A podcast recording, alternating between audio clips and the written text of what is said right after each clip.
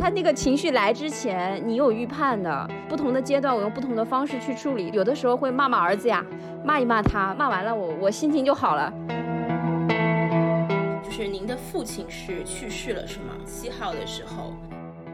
呃，他在香港的路，呃，最后我只能通过视频跟他道别了。今天就是筹了一个款，群里找了一个会计，然后立马就是把那个财务表做出来，然后没有居委会组织的事情，我们就自己把它做掉，它可以成一个公司了。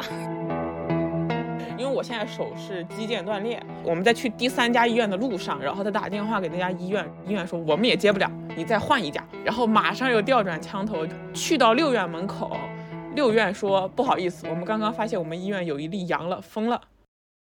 我们这边就今天就叫停了，把所有的团购先叫停，因为我们的防护物资不够了，防护服啊什么的都不够了。我们这边志愿者都已经阳了，就是就是因为志愿者都已经阳了，所以没有办法再团。就沉在下面的一些不堪的东西，就等于说浮出来了，以另外一个方式开始疯狂的裂变传播，以至于把它无限放大。或许这就是。病毒的，就是或者疫情的逼面嘛。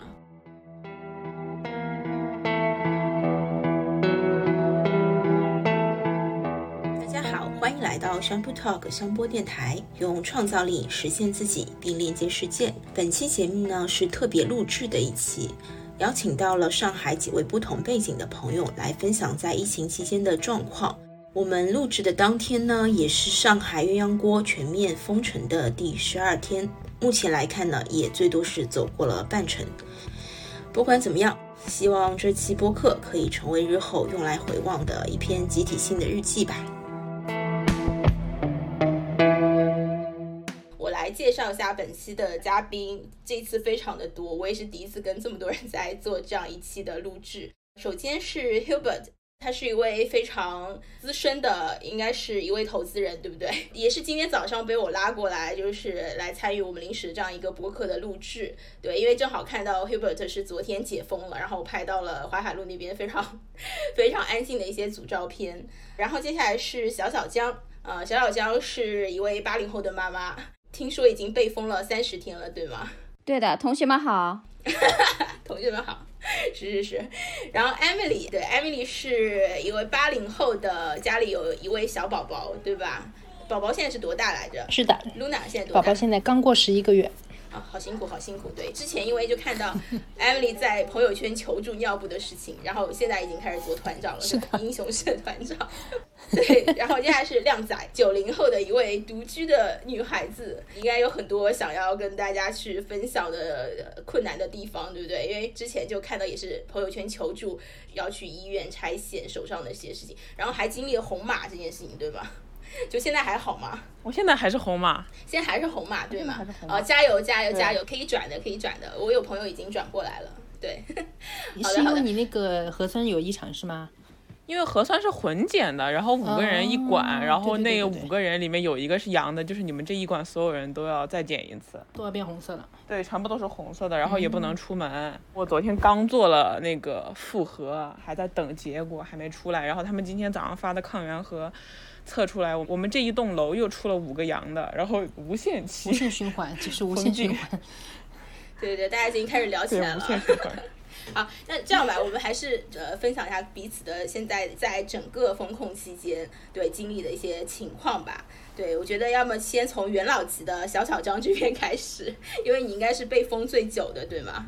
不算最久，但应该算比较久的，因为当时我儿子的学校啊出现了两例阳性。他就算是密接，所以我是被连带的。应该说，我儿子是元老，就是他之前已经在学校里被封了两天，两整天。我从学校把他接回来，他是未成年人，所以我要陪他在家里完成一个七加七。嗯嗯嗯。然后我的第一个七天里面的第三天、第四天，我们小区就有阳了，接二连三的。三月十一号开始的，对。三月十一号到现在，对，已经正好正好一个月了。所以你们是没事儿吧？小朋友的状态就是他是没有阳性什么的，就是状态是好的，对吗？只是因为密接学校那边的密接。对对，而且他们学校也没有因为两个阳性而后面有什么感染都没有，整个全员学校一千多号人做了 N 多次的全员的筛筛查都是阴性的，然后我们进入了七加七。嗯嗯，就是我觉得孩子的大部分其实比我们成年人的适应能要好，但是嗯，可能他们自己应该内心有自己各种不同程度的恐惧。比如说一开始的时候，我没有意识到这一点，是后面我才意识到，我有的时候会作为志愿者，就是下楼出门去拿一些东西，我说你要不陪我一起拿，他就会非常的谨慎，说我我是绝对不会出这个门的，我才意识到其实他也是有一定的恐惧感的。嗯，也可能跟我一开始的渲染有关系，因为我一开始这个上海不是说未成年人是要自己被单独拉走嘛，我就很紧张，我就跟他说，我说我们现在唯一的目标就是不能阳，因为阳了以后咱俩就得分开。嗯然后他是不愿意去方舱的，我说你为什么不愿意去方舱？他说在家里的话，至少还可以每天上网课，而且跟同学可以在线上聊天。他如果去了方舱的话，没有网课，什么都没有，就待在那里，他觉得很恐怖。而且我们大人在看手机的时候，有的时候不是戴耳机的状况下，他也会跟着看和听嘛。三月二十八号到四月五号这段时间，不是乱七八糟各种方舱的视频就出来了嘛？就是他也会跟着看到了，他就觉得很恐怖。对，就是这么一个现状吧。嗯，对，所以他现在还会恐怖吗？就像小朋友这边，就是还还是说在家里面还是能保持一个比较正常的规律的作息。呃，那还是都是正常的，只是说他还是比较害怕被感染上的，就跟我不一样。我我就觉得还好，他会觉得说千万不能感染上，就是我们俩状态有点颠倒过来，但是还好了。嗯，你的状态是什么？你你害怕什么？呃，我现在就还好，我我觉得病毒没有那么可怕。嗯嗯嗯，懂。病毒还没有那么可怕，就是就怕自己阳了。因为有一天晚上十点半、十点四十的时候，我接到一个手机号，他说你是不是什么什么路多少多少弄多少号的江小小同志？我当时那一刻就是心就往下一沉，你知道吧？我心想完了完了完了。嗯后来我才知道，他其实是通知我去货架上拿货的。但是他前面话说的又特别慢，又特别淡定，又特别庄重，你知道吗？就是一个操着一口普通话，然后我就吓死了。我说我阳了吗？我就根本后面没有听到他在说什么。我就第一句话我说我阳了没？他在那边也笑了。他说你没有阳，我只是让你去拿小梅园的 菜。虚惊一场。对，那那是我觉得我最恐怖的一次，就是觉得哇塞，和心里面最害怕的事情成真了。天，那所以现在就是物资方面有紧缺嘛？像像你这边的话，因为也被封了很长时间了。嗯，是这样的，我们是属于浦东，因为开始封的比较早，然后我们小区是有一百多栋楼，所以这是有一个优势的，就是说我们任何就是起单量多少多少，对我们来说都不是问题。然后我们这个楼又本身楼长啊和志愿者比较给力，所以我们的物资嗯、没有缺过，而且经过两周以后，我们已经形成了一种内部流通，大家以物换物，或者说我缺什么，或者是我多了什么，就放在门口，我缺了什么，我就在群里问一下，基本上就是在五分钟之内都会有人应答你。因为我自己就是以前就不是很，可能大家都这样吧，就是邻里关系其实是没有关系的，但是因为疫情以后。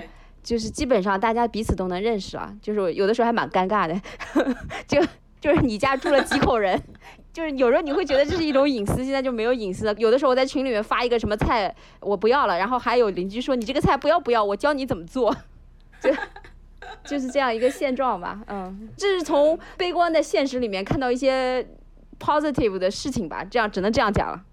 嗯嗯嗯嗯挺好嗯挺好。对，看你的状态蛮好，一直都蛮好。对，昨天晚上还在厨房里跳舞嘛，对吧？呃，对，就是反正就是每天找不同的事情，让自己就不要去想那些事情吧。嗯，所以你会有经历比较难的时候嘛？就是因为时间也真的够长，觉得应该会经历好几波的心路历程，会嘛？因为我有问过朋友，也是封了一个多月的，然后就觉得说每周都会有一个过山车，或者是有一个复盘总结的过程。我自己个人经验啊，就是我我每天都会有哎，这个情绪来之前你。可能我因为我是个女的吧，就是 就是他那个情绪来之前，你有预判的，嗯，我在不同的阶段，我用不同的方式去处理的。比如说一开始我就会找几个在朋友的群里面跟朋友诉说，但是过了一段时间，我觉得这种诉说别人听多了，太多的负能量，你跟别人讲，别人也只能说哦，你加油加油。到后面你会觉得这种他们给你输出的东西和你输出给他们的东西都变得很无效。渐渐的，我就开始去看一些剧，比如说我最近看那个 Netflix 上面那个 Afterlife。那个喜剧演员他拍的一个戏，讲到太太死了以后的什么什么，就是我会看一些有一点喜剧、有一点悲剧的东西，然后自己看着看着跟着哭一会儿，哭完了一会儿呢，就就睡觉了，这事儿就就过去了。就是情绪你得找一个出口吧。然后有的时候会骂骂儿子呀，骂一骂他，骂骂骂骂完了，我我心情就好了。对，就是我也跟他讲了呀，我说你也有情绪，我也有情绪，我就是这样的人。那你现在没有办法，就是你跟我困在这个房间里，对吧？就是你得面对我，我也得面对你，就这样。OK，他会在家还在打棒球吗？他不是之前会一直打棒球，所以现在还能打吗？就是哦，我们开就可以嘛，有些运动。我自己运营一家棒球俱乐部，所以这个疫情来了以后，为了队员有一个去处吧，我们每天晚上都会有一个体能课和一个投手课，很出乎我意料，大家的反响都很好。以前我对线上体育课这种东西，我是我个人都是很反感的。现在我会觉得，因为大家其实没有选择了，所以唯一的选择变得非常的可贵。我经常就有遇到家长跟我讲，就说今天如果没有动一下，晚上就就感觉整个人很难受，就是也是另外一个好事儿吧。对，另外，我自己还有想分享的，就是因为我们刚刚放了春假嘛，我们春假放了十天，我的天呐，就是你能想象吗？在疫情隔离期间还有春假这种东西，所以就十天的时候，我就给他爸爸打了个电话，我说这十天里面，我不可能让他每天都坐在电脑前面，所以你可以安排每天有一点五到两个小时跟他有一个一对一的沟通，每天会选一个主题。他爸爸也比较给力嘛，就列了一些选题，比如说讲什么是税，就是因为我儿子现在是十二三岁嘛，就给他讲一些，比如说。什么是税，什么是经济，讲一下《三国演义》，对吧？就是每一天讲一个比较发散性的话题，这样的十天就这样，每天下午他就有一个是奔头了，就这样度过的。嗯，哎，我我分享太多了，占用了大家太多的时间了，你再问问别人。没有没有没有没有没有，就是我就好奇心比较重，然后就在问，没关系没关系，因为小小张等会儿可能要提前离开嘛，所以就先多跟你聊一下。嗯嗯，好，然后呃，接下来是我们就有请 Hubert，嗯，呃，对 Hubert 可以，我觉得特别想分享一下你昨天出去解封的呃第一个晚上出去的感想吗。呃，我们小区是四月一号呢就开始封闭了，然后四月十一号就是接到通知，大概是吃完饭的时间了，大概是七点多，说呢业主可以下去了，可以出去走走。但是啊、呃，我们是住在这个淮海路街道了，然后也是比较。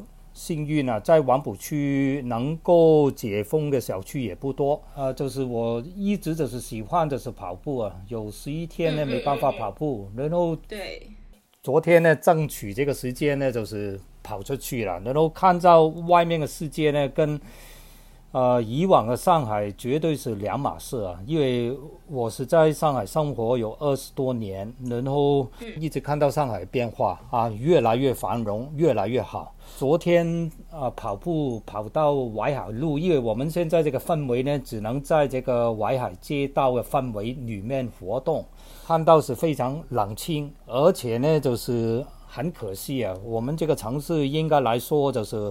淮海路是很热闹啊！昨天跑步的感觉是很不一样啊，在外面享受大概有一个小时，呼吸一些自由的空气呢，觉得是非常非常豪华的享受啊！嗯，豪华的享受，对，有一颗菜都是奢侈品，对。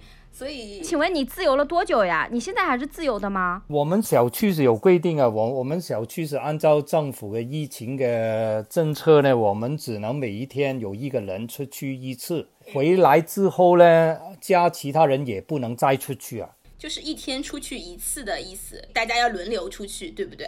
对，每一天只能够有一个人出去，活动的范围都是在这个淮海街道的范围，也也。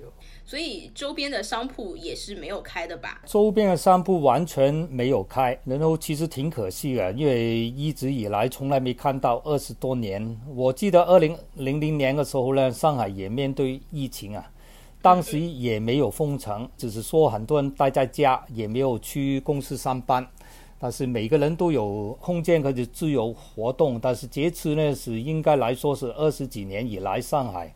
我们这个城市最大最大的危机啊，导致呢，就是在过去一段时间，从三月二十八号浦东，然后四月一号浦西，我们做老百姓是面临一大堆一大堆的很烦恼的事。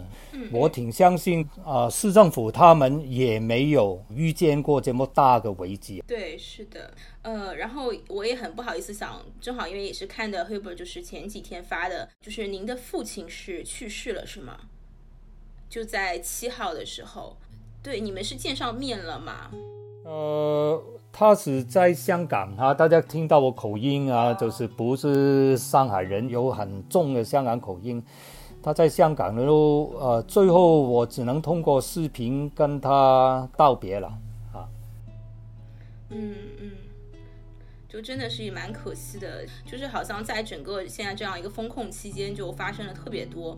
就是让大家挺伤感的一些，就是很难去做最后的一个告别，让大家很多内心是挺难受的一件事情。嗯，对我我突然我也不知道该说什么好了。对，所以像 Hubert 就是好像我听到就是你对像在上海也生活了二十多年，就是看到这样一个可能真的是第一次这么大的这样一个萧条的状态。都没有经历过这样一个这么久，就是没有自由。我觉得甚至说现在已经是到一个物资非常 紧缺，就是很多人是在一个温饱线上的一个情况。在疫情还没走到最严重的时候，我觉得很大可能，呃，市政府也没有做好最周密的危机处理了。然后最后，我们做老百姓的，在过去十天也好，二十多天也好，有好多人都是。遭遇物流的供应链没办法打通，到今天也没打通。比如说，还是需要去抢菜，最后有很很多东西在京东去订，订完之后呢，都没办法告诉给你什么时候才能送过来，然后也没有做好，就是从市政府、区政府到街道上下之间的沟通，然后常常呢，上面有指令，下面也不知道如何执行，然后部门部门之间也没有去打通。看到的是挺奇怪的，因为上海是挺有江湖地位的，号称是中国最国际化的大都会。没想到这么严重的危机呢，最后整个城市都是乱七八糟了。嗯，对，这个真的好像也大家有非常多的吐槽，然后不理解吧？这个点我们好像真的吐槽到后面也也很无力，就是好像老百姓也做不了什么，甚至说。放着这么多专业的人，就没有办法说我们去参与到或者怎么样，就完全是在一个很不明确的，只能听着上面的人来通知我们干嘛。包括说所有东西都是临时通知，对吧？临时放风，然后临时的做核酸，就真的就好像很混乱的一个状态。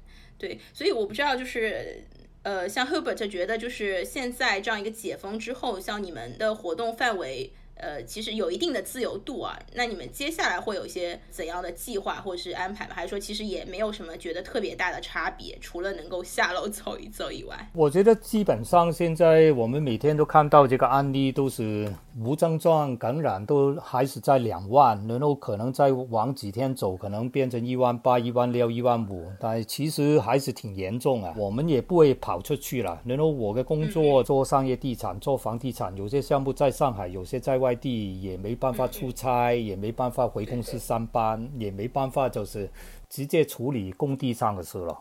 所以，像你们这样居家办公，会对工作的影响很大吗？呃，居家办公的影响挺大，因为我有一些工作，有些项目是跟政府合作，他们非常喜欢是面对面开会，然后有很多问题处理都是面对面，没办法通过线上的方式去做了。嗯。我我们接下来要有请 Emily 吧，然后 Emily 作为我们的现在的英雄主义的团长，来分享一下怎么带着小宝宝，对，然后同时还要做这样一个重大的工作的，对我看团长真的很不容易。我其实就是在对在做之前不知道原来这个工作量这么大，因为当时也是觉得呀，反正自己要东西那就吆喝一下，做着做着就感觉有时候就会有点骑虎难下了，因为人家都来问你要东西嘛，那就也就没办法。我们现在就是慢慢的。呃，小区里面的一些群团长在组织起来，大家变成一个有组织的小团体，然后大家可以互相那个资源共享呀，互相帮忙啊之类的。因为像有时候那个志愿者，我们自己可能征集不到，那有时候一一个团出一到两个志愿者，那东西大家可以一起帮忙搬之类的，工作量还是蛮大的。嗯，你也是在那个 media agency 待过的，所以你会觉得。会用到一些我们所谓就是现在网上一直在传的那些，就是大家专业的技能嘛，嗯，组织技能。我觉得就是啊，其实。技术方面的话，就比如说我们今天就是筹了一个款，然后我们就找了那个群里找了一个会计，然后立马就是把那个财务表做出来，然后其实也没有多复杂的财务表，都会比较简单嘛，但是感觉上面会更清晰一点，然后。组织上面来说的话，我们也慢慢在梳理流程，就是说怎么样去跟居委报备，然后什么时间可以开团，开团了之后，这个怎么样去征集志愿者，什么时间卸货，因为大家要凑一凑，尽量就是一天一批货，这个东西流程也在慢慢理。所以我觉得，嗯，并不是说难度有多大，但是还是需要去思考，去就是说怎么样把这个东西做的可以更加效率一些，然后更加尽量的减少人力。主要是说，因为刚开始做这些东西的时候，小区里面整个居民虽然有我们建了一个大的群，但是还是会比较乱嘛。毕竟不是一个正式的组织，这个人自己拉一个小群，突然那个人自己拉一个小群，完了之后就是说都是小团小团小团。然后我们现在也叫尽量在呼吁，就是说可以把每一栋楼的一些，特别是老人的需求收集一下，不要说你满了单就是满个三十份就马上送了，呃。又是要用防护服，又是要征集志愿者，其实就会很麻烦嘛。但是这些东西可能需要的人并不多，所以我们尽量就是说呼吁大家团一些大多数人都需要的东西。类似就是说没有居委会组织的事情，我们就自己把它做掉它。我们其实封是从三月十六号封到现在也快一个月了，只发过一次物资，所以就是物资上面来说还是蛮紧张的，确实。嗯。对，感觉就是 因为这样一个需求，然后大家现在要自立门户了，对吧？就自立这样一个可以成一个公司了。团长的群有一个，就是说群主嘛，那他基本上就是说，呃，统筹协调所有的团，然后跟那个居委的一个报备啊之类的，就是那个大团长的工作量就会真的是很大。就慢慢梳理吧，就是真的也也需要更多人加入进来。就是看已经是说要呼吁大家第二批团长上了。嗯，是是，我们真。这两天正在群里面呼吁说，呃，谁有时间有精力的，可以尽量可以顶上，就是让第一批团长歇一歇，因为每个人其实家里面除了就是说团购的事情，肯定还有家里七七八八别的事情嘛。像我就是说，如果要带露娜的话，其实有时候就很难到外面去，就像你要去外面接物资啊、发东西啊之类的。去就是一整个半天就没了，然后我就说手机上面消息就不停的回复你，一天团一个团的话，基本上我一天全在手机上面，就是没有时间去照顾家里。对，其实像 Luna 这边，对我也想了解，因为 Luna 其实才十一个月，就是本来可能你不做团长，本身要花在这照顾宝宝的精力就很多了，对不对？嗯，是的。所以就我觉得挺佩服你的。对 Luna 来说，其实我就觉得对小朋友来说，这段时间反而挺好的，爸爸妈妈都在家里面陪着他，多好呀。嗯，这次上海 lockdown 之前。Chris 还在说，他说：“哎呀，就好羡慕，因为我我妹妹不是当时生孩子的时候，她在德国嘛，然后，嗯，二零年的时候她生，她是三月份生了，然后之后就 lock down 了嘛那边，因为我妹妹本身是产假，但是她老公正好也可以顺带着一起在家里面，大概两个人一年时间把娃给带大了。嗯，个 Chris 就一直很羡慕这种，就觉得哎呀，能够两个人在家里一起带娃是件很幸福的事情，然后突然这件事情就发生了。”好的，好，接下来靓仔吧，来，可能你是最惨的一个吗？我属于那种听起来爆惨，然后以至于我妈、我外婆、我的就是家人们的焦虑值已经远远超于我本人的这种状态。嗯，而且我本身就是一个。比较宅的人嘛，就是我属于自己一个人待着非常快乐的那种人。嗯嗯。然后我的绝大部分焦虑的事情都是从外界和跟别人交流导致了我非常焦虑，所以我一旦断绝了这些东西之后，我就会非常的逻辑自洽，然后我会觉得我的生活每一天都是阳光灿烂的，我非常的开心，我巴不得一个人天天待着。然后我有个朋友就是来我家玩儿，然后玩的太晚了，睡了一觉起来之后，他家小区没了。然后他就在我家待了一个月。啊！他跟我在一起的那一个月，我每一天都非常的崩溃，因为我自己本身是一个情绪不是很稳定的人，然后他是一个负能量极其大的人，基本上是每天不到四点钟他不睡觉，别人也不睡，我也不能睡，就是作为一个这种精神的人，然后我每一天都陪他到四五点钟，然后我那段时间因为就是睡眠的不稳定，然后皮质醇上升嘛，就很非常容易焦虑，然后他每天就是那种突然一下子就会。陷入一个低落的情绪里面，然后跟我说我不开心，我想要怎么怎么样，怎么怎么样，然后我就要去开导他，就是你懂吗？就是一个非常负能量的人，还要去开导另外一个负能量的人，他并不是一个负负得正的一个这么过程。负能量的人，然后你就要用负能量来压他。没有，然后后面我就不怎么搭理他了，他就希望你说哦，事情就会变好的，你你你怎么怎么怎么怎么样，他就会这个东西就是一个正一负，你知道吗？就互相滋补，他就会把你身上的就是 suck 掉你所有的正能量，所以遇到这种负能量，你要比他更负能量。因为我不是一个那种就是知心大姐姐的角色，我是一个那种你傻逼，哎，对，就这样干他睡觉吧，我属于这种人。他就会时不时冒一句我说你是不是饿了吃饭吧。我本身是一个没有吃宵夜的习惯，而且我是一直是那种就十六杠八间歇性断食的这种人。然后我被他带着，我连吃了一个月的夜宵，就是每天一到两三点钟就开始喊饿，然后就要拉着你吃饭。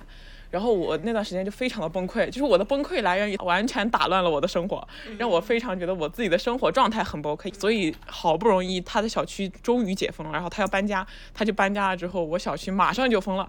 然后他来了，就是来我家拿东西，然后我给把东西给他之后，他说我要不进来陪你，我说不用不用不用，我自己一个人待着挺好的，你不要进我们这个毒圈了，就是以一种非常委婉的方式拒绝了他跟我一起住的请求，所以我特别开心，因为我现在手是肌腱断裂。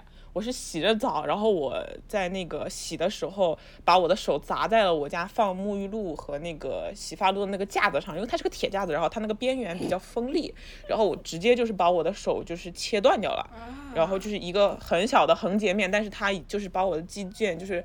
切断了一半，然后我当时身上还有泡沫，我就赶紧的把我的手抬高，然后把身上冲干净之后，拿一个纸巾，然后缠了一圈那个皮筋给它止血，然后包扎了，我就去医院了嘛。然后我先是去了第一家医院，然后第一家医院就是给我打完麻药，看了我的伤口，说你这个肌腱断了，我没有办法缝。他说你去大医院，马上去另外一家。到了门口，保安说我们急诊不开，你换一家。然后我说你哪一家开着？他说我们可能另外一家在。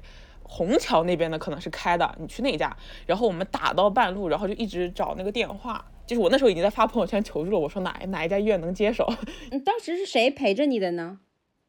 就是这个负能量的朋友，还还好还是有人陪，还可以。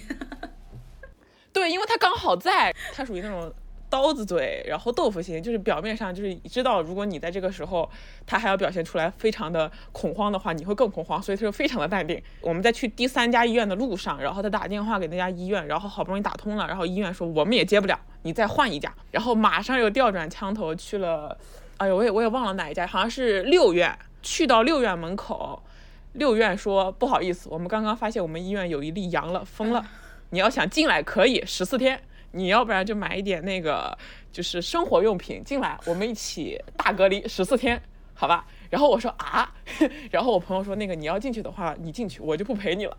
我说那怎么办？然后我当时其实有一点非常的无力，但是也没有办法，就只能面对现状。然后那个医护看我们没没办法，就是说你们要不然去隔壁中山医院看看吧，他们开着的。然后我说行，去了中山医院之后，我们进了那个急诊室，就是一共有三道闸。我进去就说，我说我那个我手断了，我肌腱断了，我得接。然后他说，哦呦，我们这个好像不一定能给你接。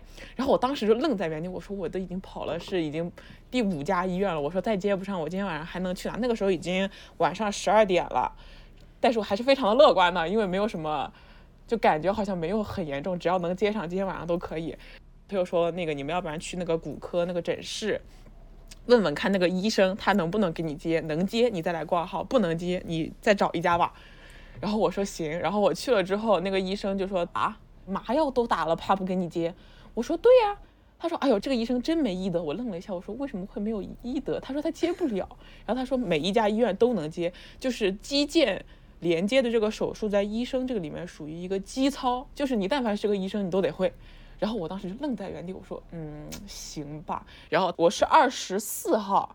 做的手术，然后一直打着石膏，然后一号不是就封了嘛，所以就是说，呃，但是他们不是说五号解封嘛，所以我就想说没事，因为我七号拆线，所以我非常的放宽心，我就说不方便就不方便吧，然后反正七号能拆线，我也就没有什么。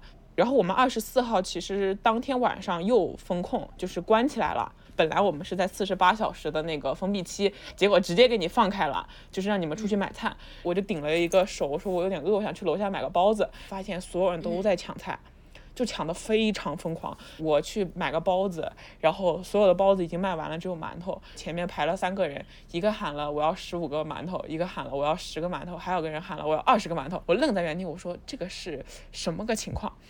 我说现在不是还有外卖叫吗？是会饿死吗？然后我就买了四个馒头，我就回家了。我没有买菜，我也没有买什么乱七八糟东西。我对于这个方面的需求非常的低，因为我就只有一个人，我知道我自己饿不死，然后我也没有意识到物价的飞涨。是，然后后来是到拆线的时候，因为我发现八号、九号的时候，我伤口开始发痒，湿漉漉的感觉，因为我两个礼拜我都没有换药，我怕它感染，所以我就开始。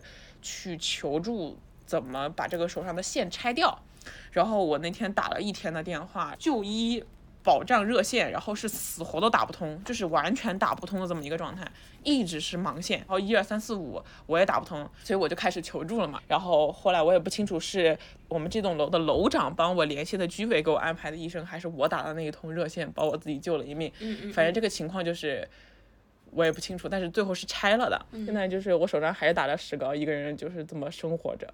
嗯嗯嗯。然后我们楼还有一个老爷爷，就是完全不 care，就是疫情不疫情的，我根本不 care，我只管我的那个生活。然后他基本上每一天都要去出楼道溜达，然后抽个烟啊什么之类的。居委给他打电话，可以吗？可以这样。他已经阳了，那也没有他不可以这么做，就是没有人管的。嗯，就是管不住他，因为我们没有人能管他。在群里面就是说没关系，无所谓，阳了就阳了吧，反正早晚都有这么一天，非常的泰然。嗯，我发现其实团购群这件事情是一个非常容易让人焦虑的事情。我觉得我作为一个九零后独居的女生来说，其实我一直没有觉得女孩子一个人住没有人陪伴这件事情是一个非常会令人焦虑的事情。但是我意识到了一个时候是。社会偏见嘛，就是比如说我在进了这个群之后，当我们群里的人发现我是女孩子，我一个人的时候，他说啊，就是他们会啊一下，你一个人住吗？你没有男朋友吗？我说没有，我就一个人住。包括那个医护上门的时候，他也是第一句话就问我说你一个人吗？因为我觉得在 social media 上面独居女生蛮多的，所以我不会觉得这是应该会被成为一个问题的这么一个这种状态吧。这只是后面我发现好像。独居女生这个并不是很多的感觉，然后包括像比如说工作有没有受影响？因为我本身就是做新媒体的，新媒体只需要带一台电脑和一部手机，有网，你在哪儿办公都可以，所以基本上没什么问题。我每天都非常的快乐，只是说我前段时间天天低血糖，导致我的身体状况非常的不舒服，所以就会开始有一些很 depressed 的这种状态。你已经算很励志了。我刚听你拆线那一段，去医院整个前前后后那一段，我觉得实在是让我揪着心的那种状态。我想，我我肯定忍受不了。对，因为呃，我先那个收一下啊。然后，因为小小江等会儿要先离开，所以小小江有没有什么要补充的？然后，包括说，我本来想问一下，比如说大家有观察到自己周边的一些呃情况，呃，不管是。网络上也好，或是周边的邻里之间的，然后你们的一些观察和想法，然后还有就是你解封之后想做什么？我还好，没有什么要补充的。我觉得解封之后想要做什么，呃，我肯定解封之后第一件事情要去理发店理发，然后要给汽车检修，点两天的外卖。就这些了，不要做饭，对吗？就祝大家好心情吧。是是是，一起挺过吧。嗯，那我先撤了啊。嗯，好，拜拜。好的，好，感谢小小江啊。好，拜拜拜拜。我们再聊一下吧。我们接下来再聊一会儿，因为 Hubert 是等会儿四点半有要会要先离开，对不对？呃，其实我也想很想听一下您这边的关于说，哎，你有观察到。包括我们现在整个网络上的一些一些很多的事件啊，就是有真有假。那还有就是周边的一些邻，就是像你们呃小区的一些邻里关系啊，一些东西。因为我们最近会发现，嗯，反倒因为说现在物资紧缺，然后大家。只能说自救吧的这样一个情况，然后大家邻里之间的这种互助反倒变多了，对，然后我就不知道您这边有没有一些您的观察和你想要表达的想法。我们最近就是有不同的方式呢，能够把大家之间的关系呃越来越亲密了。比如说以往没有没办法想象到的，就是我家两天之前缺鸡蛋，我们就在这个。业主群里面呢，我就会发出来我没有鸡蛋，谁有鸡蛋？有人说了他有鸡蛋，然后我就告诉给他，就是跟他去谈了。我家有十个句子，我跟你换十个鸡蛋，可不可以？我们最后就 啊交易了。这个是这个是在二十一世纪里面呢，就是没办法想象到的。在过去这段时间里面呢，我学到就是四个字了，就是活在当下。嗯，我其实过去十几天里面呢，我尽可能减少去看这个公众号。嗯，呃，里面其实我们也不能说全都是假新闻，也有很多是真正的。但是如果我们既然也活在当下呢，就是我尽可能为什么要减少看这些新闻，看有一些上传的视频，看的越多越负面。既然现在就是市政府也在努力在解决这个问题。然后只能回去，就是最缘起，自己个人。如果能够帮助别人，去尽最大努力去帮助别人；如果不能够帮助别人，是好好照顾好自己，也也是在这段时间里面尽努力去关心家里面的小孩，还有老婆，因为其实一直在外面工作，也没有时间呢，在家待很长时间。过去十几天呢，花点时间跟他们在一起。我觉得呢也是挺宝贵的，有可能在未来也不一定有这么多个机会。我们是做商业房地产的，肯定会面临有很多零售品牌，有很多餐饮，有很多客户住户，他们要减租，需要给他们一些补贴，可能对好多做房地产的朋友来说是很大的冲击，因为今年的经济也不好，还加上有疫情，然后最后呢。也要需要面临呢，去辅助这些餐饮啊，辅助零售品牌继续能够活下去，这个压力是挺大的。所以最近开始也做好所有的计划了，有不同的想想法了。嗯，所以我我我觉得最关键就是千万不要埋怨，因为有危机的时候呢，我们每个人呢就会消耗很多精力呢，都在这个焦虑。这个疫情没办法解脱的，还是照样越来越严重。我们只是期待，就是如何能够活在当下。政府做好他政府应该做的事，我们能够帮助身边的人，尽努力去帮助身边的人咯。哈，对，就非常 正能量的分享，对，心态。特别的好，嗯，可是我我也想请最后分享一点关于是，呃，其实香港已经走过了整个这个过程嘛，就是虽然大家政策啊措施其实是有一些不一样啊，但是呃很多的百姓他遇到的一些情况是不是也会有一些类似？我是一个香港人，然后生活在上海有二十几年，然后以往呢也有一段非常长的时间，年轻的时候在英国读书，也非常理解英国的社会。我觉得就是我们在上海，我们所有的上海的老百姓是最听话的，是非常好的。他们的诉求呢，说的坦率呢，都是很基本的。他们都是希望呢，我们的父母官能够帮助他们解决问题。如果一个国际的大城市两千五百万人口一下子同一个时间，能够把它所有的经济活动、所有人的生活都把它停顿下来。如果是把这个城市看成是美国某一个城市或者英国某一个城市，肯定会暴动啊。但是我们上海是好好去做。唯一一点，在这个过程里面呢，我们作为老百姓确实有很多委屈，因为这个危机太大。最后呢，在这段时间里面，有很多很好的老百姓啊，他们愿意做义工，他们可以冲在前线。我们也有很多街道的朋友，他们也付出很大努力。嗯，很多时候他们是很委屈的，很希望这个疫情过后，上面的好好去理解一下了。嗯，复盘一下。对，这次上海也真的是，好像作为一个曾经的优等生，其实也很多的。就是看不懂的地方，我我觉得大家已经挺多感受的。的确，就是老百姓，我觉得是很委屈的一个状态。但是不管怎么样，我觉得大家都真的是算是整体很配合的，嗯，而且大家也发挥这种自助的、自主自救的这样一个模式。对，就希望大家真的能够好好的度过吧。对，哎，所以 Hubert，你你是解封之后的第一件事情是去跑步，对吗？就我想搜集一下这个部分。我主要是跑步，因为我一直都是运动嘛，跑马拉松，还有玩赛艇。解封之后，第一件事就是出去跑步啊。刚才说就是。这个是最豪华的生活享受了。好的，那非常感谢你今天的分享啊、好好，谢谢谢谢谢谢，嗯，好，拜拜。拜。好的，好的，Emily，你等会儿是不是也有事情啊？我就是后面要准备给露娜做饭了。好的，好的，然后你最后来补充分享一下吧。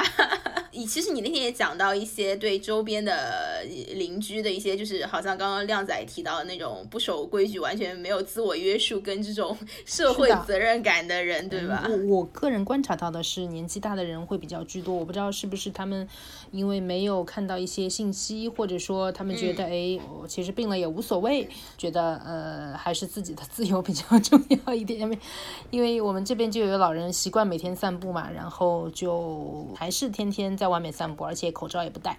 可能他也不知道说我们小区很多楼栋其实都有阳的，但是总体来说的话，就像刚才辉伯说的，大多数的人还是愿意去努力，然后愿意去付出自己的时间也好，精力也好，能够帮到多少就帮多少吧。就是以前可能小区里面居民是没有，基本上没有什么联系的，但是因为这次疫情，可能把年轻人给聚到一起来了。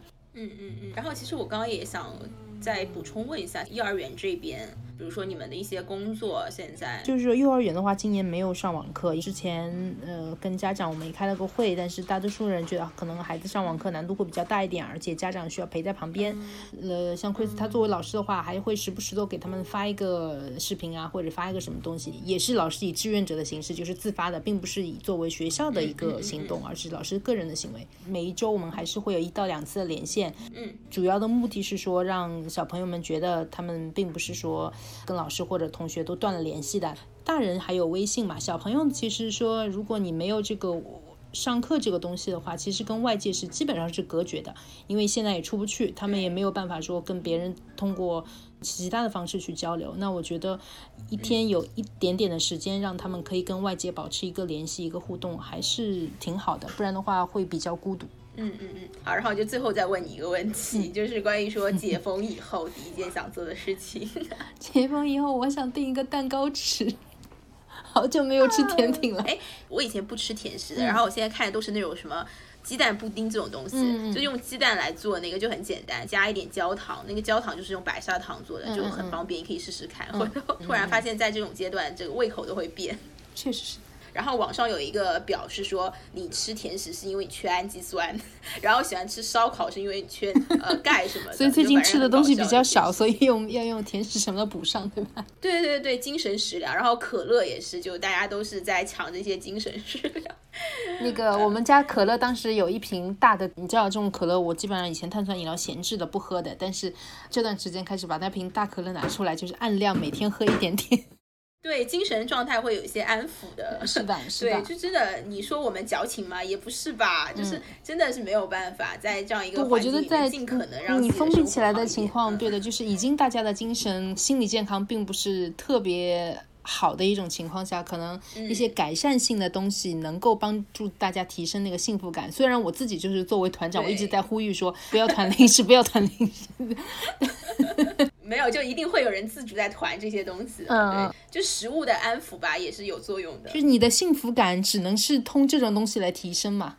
哎，真的是好呀。然后，所以靓仔要不要也补充总结一下？没有，因为我马上快过生日了，就是我现在会焦虑的点，就是我怕我到生日那一天，我还要一个人在家，然后也没有蛋糕，就是非常平淡的度过我这一天的生日，是令我非常焦虑的一个点。然后，如果隔离之后，我想做的一件事情应该是回家一趟吧。嗯嗯嗯，因为我妈和我外婆就是那种非常操心的命，就跟我视频，然后还跟我说没事儿，女儿放宽心，没什么问题啊，有吃有喝，保持心情愉悦，妈妈永远爱你。我妈是这么跟我说的。她跟我外婆背地里面偷偷吐槽，就是非常的担心。我妈天天都在想着怎么把我从上海这座城市偷回去。嗯嗯嗯，外婆也给我打电话，就是说问我吃的够不够，怎么样？她说你妈妈其实非常担心你，都跟我念叨了好几遍了，担心死了。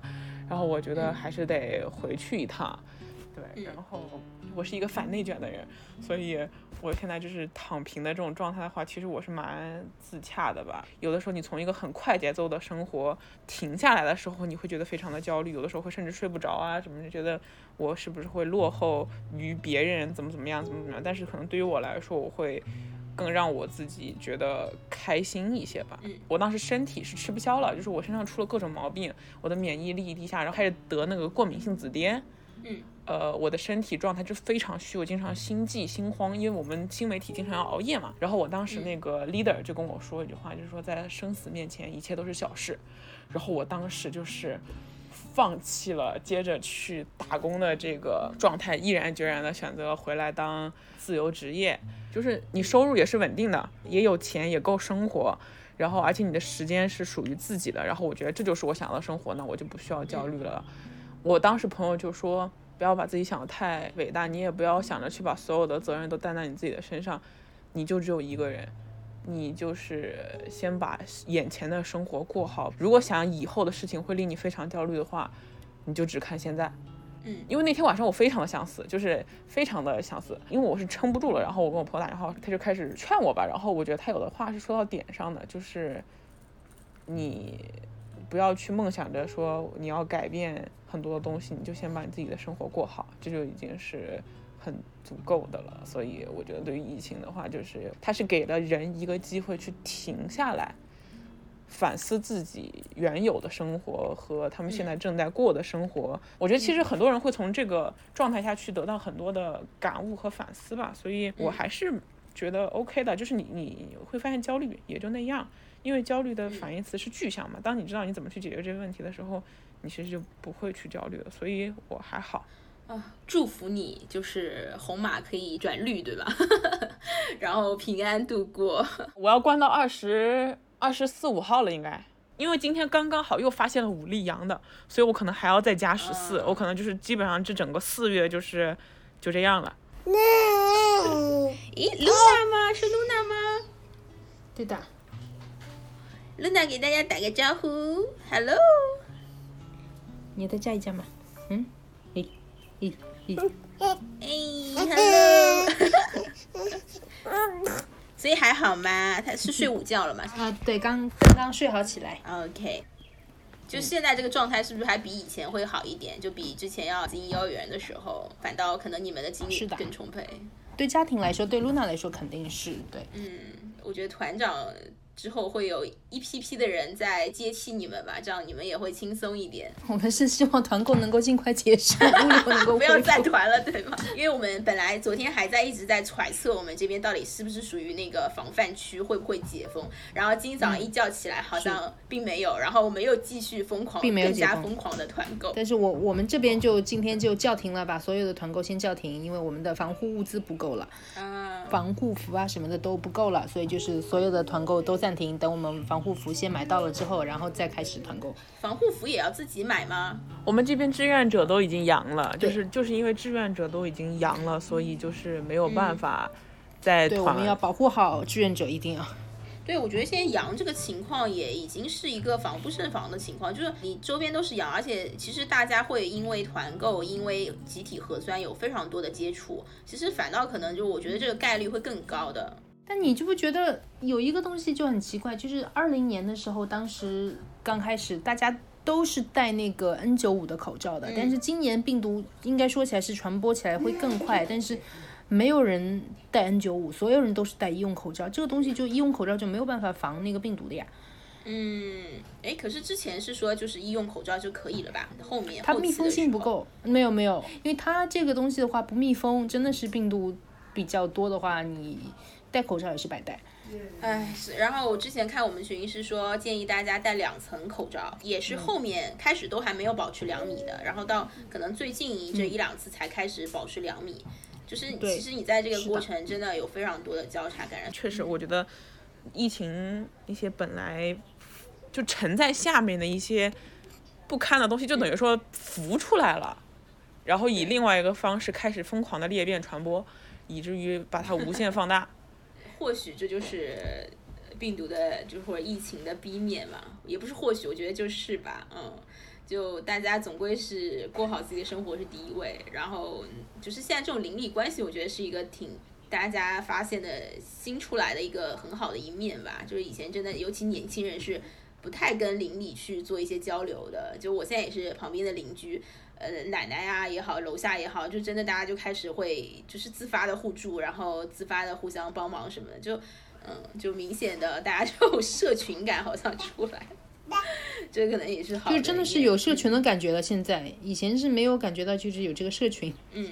有人开玩笑说什么你是不能完全独居的，还不然你们周边没有十几个朋友，你连这个团购都团不起来，就这种开玩笑哦，开玩笑。好呀，好呀，好呀，那就今天感谢大家了，然后可能接着 Emily 要去忙了，对吗？然后给露娜，嗯嗯嗯，开始要做饭了。对我们每天头疼的事情就是今天是要做好多顿饭的感觉。尽量再简化一点。对，就是有的真的一天做一顿。对，当因为你有小孩，就是可能单独一个小孩，我觉得大人基本上真的现在都做一大顿，然后你就可以分两天吃。对，不然的话，你知道我每天要做早饭不算的话，也要做四顿饭嘛，因为给露娜都是单独做的，就所有的时间都是在做饭。对啊，对啊，尽量做简化也是一个需要的考虑的，就是一个高效的方式。否则，我觉得因为大家也不是什么都热爱做饭或者是博主这种，那其实还是尽量让自己的精力时间不要被这些东西给抹掉。我觉得还是可以做自由的做更多自己想做的事情。对，这个可能是大家可以自由选择的一件事情。嗯，然后靓仔就就祝你好运，红马转阴，然后安然的度过。然后我们等到五月的时候，你的生日的时候，大家可以见上面。五月几号生日？我五月十二号的生日。嗯，对，我不知道，就现在大家觉得他五月一号能彻底的，就是全面解封吗？我觉得不太可能，估计还会再往后是吧？因为我也觉得现在官方发言已经大家就无法信任了，就是之前太他们说 too young too naive，就真的是你的这个四月五号后面就。而且没有任何好像官方正式的交代，就是这样子不了了之，或者莫名其妙就这样一直往后延。对我觉得这个挺啊，就是又要吐槽了，这段要剪掉，对吧？就是嗯，好吧，我们就希望五月可以相见吧。嗯，好的，好的，好，感谢大家，然后各自保重喽。嗯，各自保重。嗯，拜拜。谢谢，保重保重，拜拜，拜拜。Frigid nights long, you will be gone, and I try to set time. Reminds me the past. Between on us, but now it's gone so far gone so far, gone so far.